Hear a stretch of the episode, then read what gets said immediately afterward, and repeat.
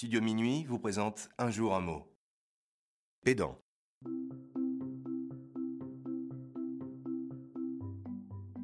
Aujourd'hui, notre mot du jour est pédant. Pédant est un adjectif qualificatif issu de l'italien du XVIe siècle, pedante, qui signifie éduqué. On dit de quelqu'un qu'il est pédant quand il fait étalage de son savoir ou de sa culture de manière prétentieuse pour se mettre en avant. Par exemple, qu'est-ce qu'il est pédant à citer en permanence ces philosophes? Ou encore, elle est adorable seule à seule, mais elle est tellement pédante en public.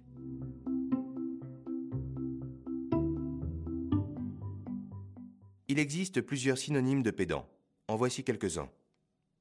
M'as-tu vu?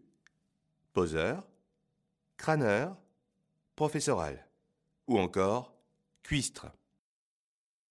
Pour dire le contraire de pédant, on peut utiliser modeste, humble, pudique et enfin discret.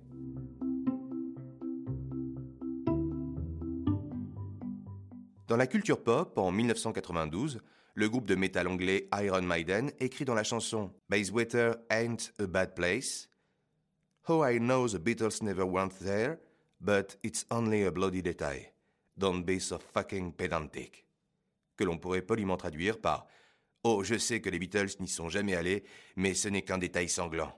Ne sois pas si pédant.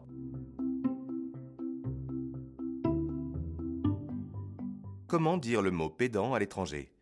Voici la traduction du mot en quatre langues. En anglais, pedantic.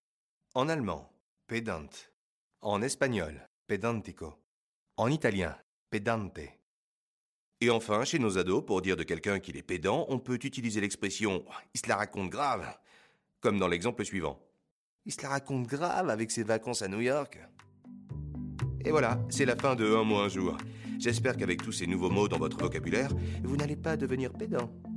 À demain pour un nouveau mot.